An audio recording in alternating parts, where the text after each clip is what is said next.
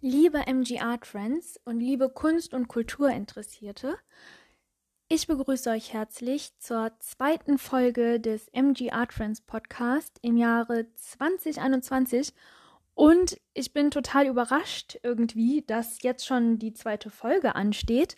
Ich habe gefühlt erst letzte Woche die letzte Folge veröffentlicht. Es sind aber tatsächlich vier Wochen dazwischen. Ich glaube, ähm, Corona hat mich voll im Griff und irgendwie, ja, verfliegt die Zeit, aber irgendwie weiß ich jetzt gar nicht so konkret, was ich Wahnsinniges im letzten Monat gemacht habe. Naja, äh, Corona beiseite. Also, heute stelle ich euch zehn Must-to-Know-Facts über das Museum Abteilberg vor. Und wir beginnen mit dem ersten Fact. Der heißt, der MG Art Friend Podcast ist der beste Podcast der Welt. Nein, Spaß. Der erste Fact ist natürlich ein anderer. Also, Fakt 1 ist, dass wenn man vom Verwaltungsgebäude, das ist ja dieser hohe Turm quasi auf dem Dach des Museumabteilbergs, wenn man da ganz oben steht und in die Ferne blickt, dann kann man bis zum Garzweiler Bagger schauen und an schönen Wettertagen sogar bis zum Kölner Dom. Fakt Nummer zwei ist, dass Hans Hollein, der Architekt des Museum Abteilbergs, im Jahre 1985 den Pritzker Preis für seinen Bau gewonnen hat. Und bei diesem Preis handelt es sich eben um eine Auszeichnung speziell für Architektur, die einige Jahre vorher ins Leben gerufen wurde durch das US-amerikanische Ehepaar J.A. und Cindy Pritzker. Und dieser Preis wird jährlich vergeben und dazu kommt auch noch eine Honorierung von 100.000 US-Dollar. Ja, und dieser Architekturpreis ist weltweit angesehen und renommiert und es ist auf jeden Fall richtig, dass Hans Hollein diesen Preis gewonnen hat. Fakt Nummer drei ist, dass Hans Hollein mit dem Bau des Museum Abteilbergs tatsächlich seine erste große Architektur geschaffen hat und dass der damalige Museumsdirektor Johannes Kladders ganz schön risikofreudig war, um eben den Auftrag zu erteilen an einen Architekten, der bis jetzt nur einen Entwurf eben ähm, präsentieren konnte. Aber Risiko zahlt sich auch manchmal aus. Und somit begründete Hans Hollein mit diesem sehr neuartigen Bau die Postmoderne. Zu Merkmalen der Postmoderne, die im Museum Abteilberg zu finden sind, gehört zum einen die Überwindung der Moderne. Die Moderne ging von etwa 1890 bis 1920 und man wollte diese eben überwinden und was Neues schaffen und die Kunsttradition überholen. Und deswegen wollte man sich neuen Möglichkeiten der Kunst bedienen und eine generelle Offenheit schaffen. Und das merkt man beispielsweise daran, dass eben Materialien, die für den Bau der Architektur verwendet werden, eine gleiche Wertung bekommen. Also Plastik ist genauso viel wert wie Sand, wie Beton, wie Stein, wie Glas, denn alles ist ja eben nötig, um eben den ganzen Bau zu vollenden. Und deswegen bedient sich Hans Hollein eben all dieser Materialien auf einer gleichwertigen Ebene. Und hinzu kommt auch noch, dass vorher dieser White Cube ganz modern war. Also ähm, Nochmal vorher war es ganz normal, dass man ins Museum ging, dass man erlebte, dass da Palmen, also Palmen in Topfpflanzen meine ich jetzt, standen, Teppiche, Sofas und man, man bewegte sich im Raum mit der Kunst. Und dem wurde sich komplett entledigt, weil man sagte, ja, das lenkt alles ab, man ist nicht konzentriert. Die Kunst muss an der weißen Wand hängen und auch vielleicht ganz alleine im Raum stehen, damit man nur mit dem Kunstobjekt ist und nur damit eben interagiert oder erfahren kann.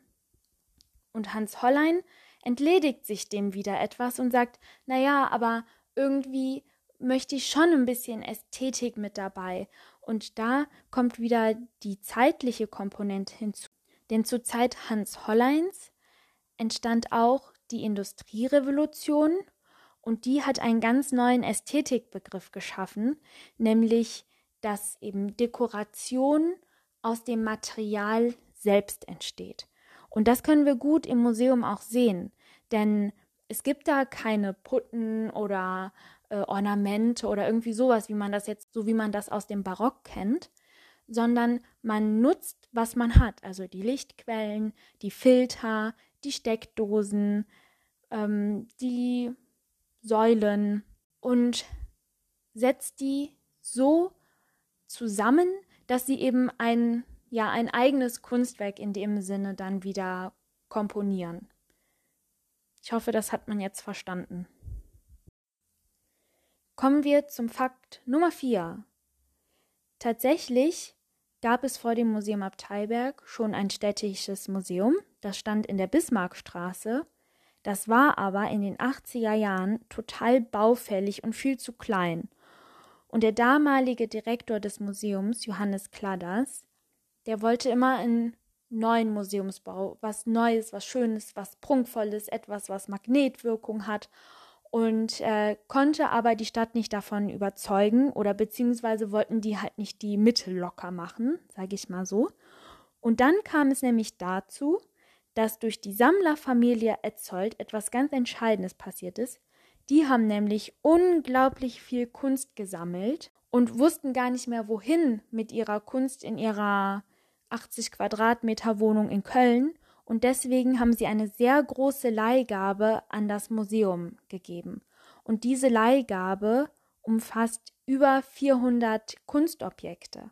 Und mit dieser Masse an Kunstobjekten konnte eben schließlich Johannes Kladders, der Direktor, an die Stadt gehen und sagen, guckt mal, wir haben hier so viel tolle Kunst und die können wir nicht im Museum zeigen und deswegen brauchen wir ein neues Museum, das auch den Kunstobjekten würdig ist.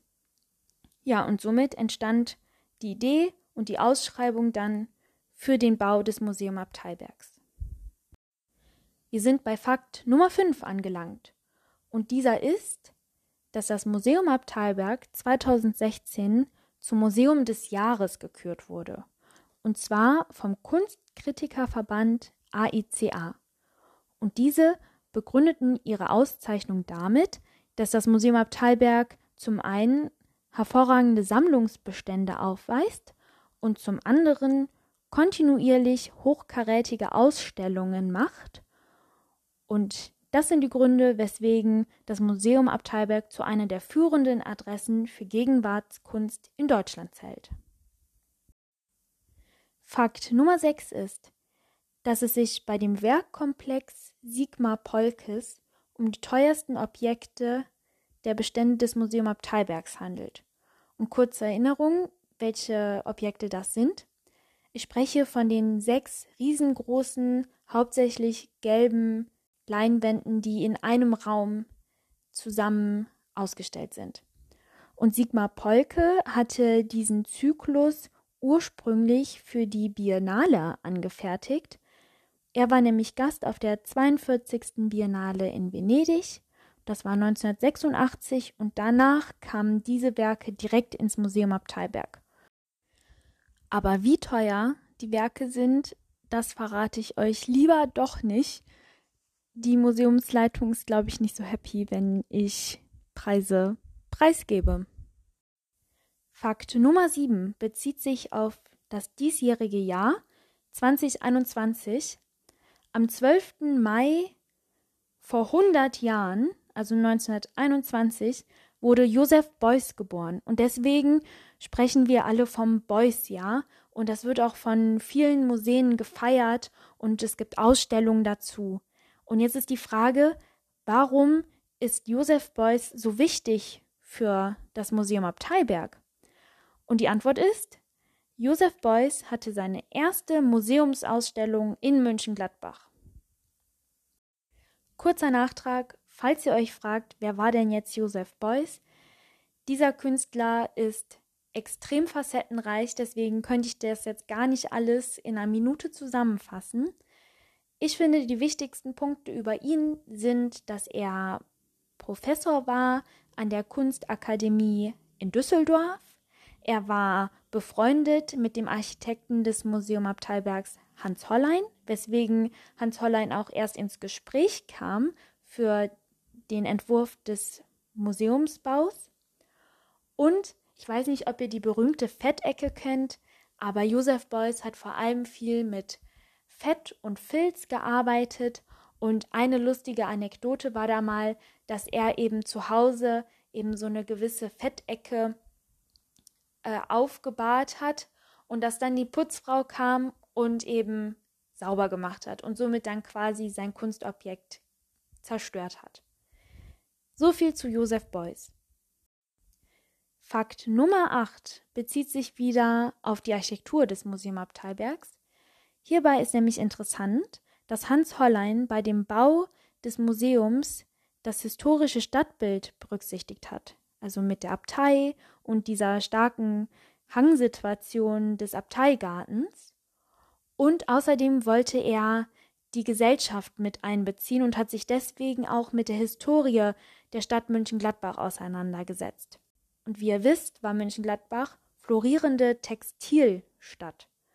Und deswegen gibt es im Museum Abteilberg immer nur Nordlicht. Vielleicht wisst ihr, wie das Dach vom Museum Abteilberg aussieht. Das ist ein Faltdach. Und da, wo eben Licht reinfällt, da ist Norden.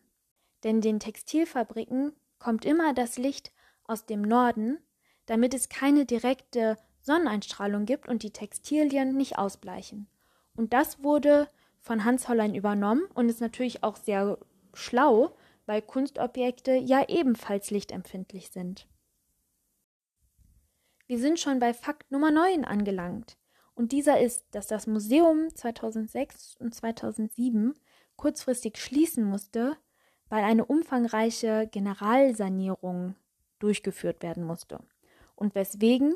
Und jetzt kommen wir wieder auf den Bezug zu Hans Hollein und der Postmoderne und der Gleichwertigkeit aller Materialien, was ich zu Anfangs erzählt hatte. Dadurch, dass Hans Hollein eben das erste Mal so einen postmodernen Bau gebaut hat, wusste er noch nicht, wie die ganzen verschiedenen Materialien mit der Zeit, mit dem Wetter und so weiter reagieren werden. Und Tatsache ist, dass das Museum Abteilberg irgendwann ganz schön unter den unterschiedlichen physikalischen Bedingungen gelitten hat, da sich eben Stein, Sand, Plastik, Aluminium anders ausweitet und zusammenzieht je nach Temperatur. Und damit gab es ganz schön viele undichte Stellen am Museum und es tropfte. Naja, und das ist natürlich wieder fatal für die Kunstobjekte und deswegen wurde es 2006 und 2007 einmal richtig general saniert und diese Sanierung kostete 5 Millionen Euro. Last but not least, unser zehnter Fakt. Und zwar, seitdem ich im Museum Abteilberg arbeite, das ist seit dem Jahre 2016, sind die Wechselausstellungen hauptsächlich von Künstlerinnen bestimmt. Ich habe jetzt mal zusammengezählt. Die Quote liegt bei 10 zu 2. Beziehungsweise jetzt 10 zu 3, wenn Hivaka endlich im März eröffnen kann. Ihr Lieben, das waren die 10 Facts Must to Know über das Museum Abteilberg. Ich hoffe, ihr habt einiges Neues gelernt oder vielleicht wusstet ihr auch manches schon, aber es ist irgendwie in Vergessenheit geraten. Auf jeden Fall hoffe ich, dass ihr jetzt erfrischt mit neuem Wissen ähm, in die nächste Woche startet. Und ich freue mich auf euch, wenn wir uns vielleicht beim Quiz, das am 10.3. stattfinden wird, treffen werden. Da könnt ihr schon mal mit dem Wissen punkten, denn ein paar Quizfragen werden sich vermutlich auch darauf beziehen. Es gibt übrigens auch wunderbare Preise zu gewinnen, also es lohnt sich. Bis bald!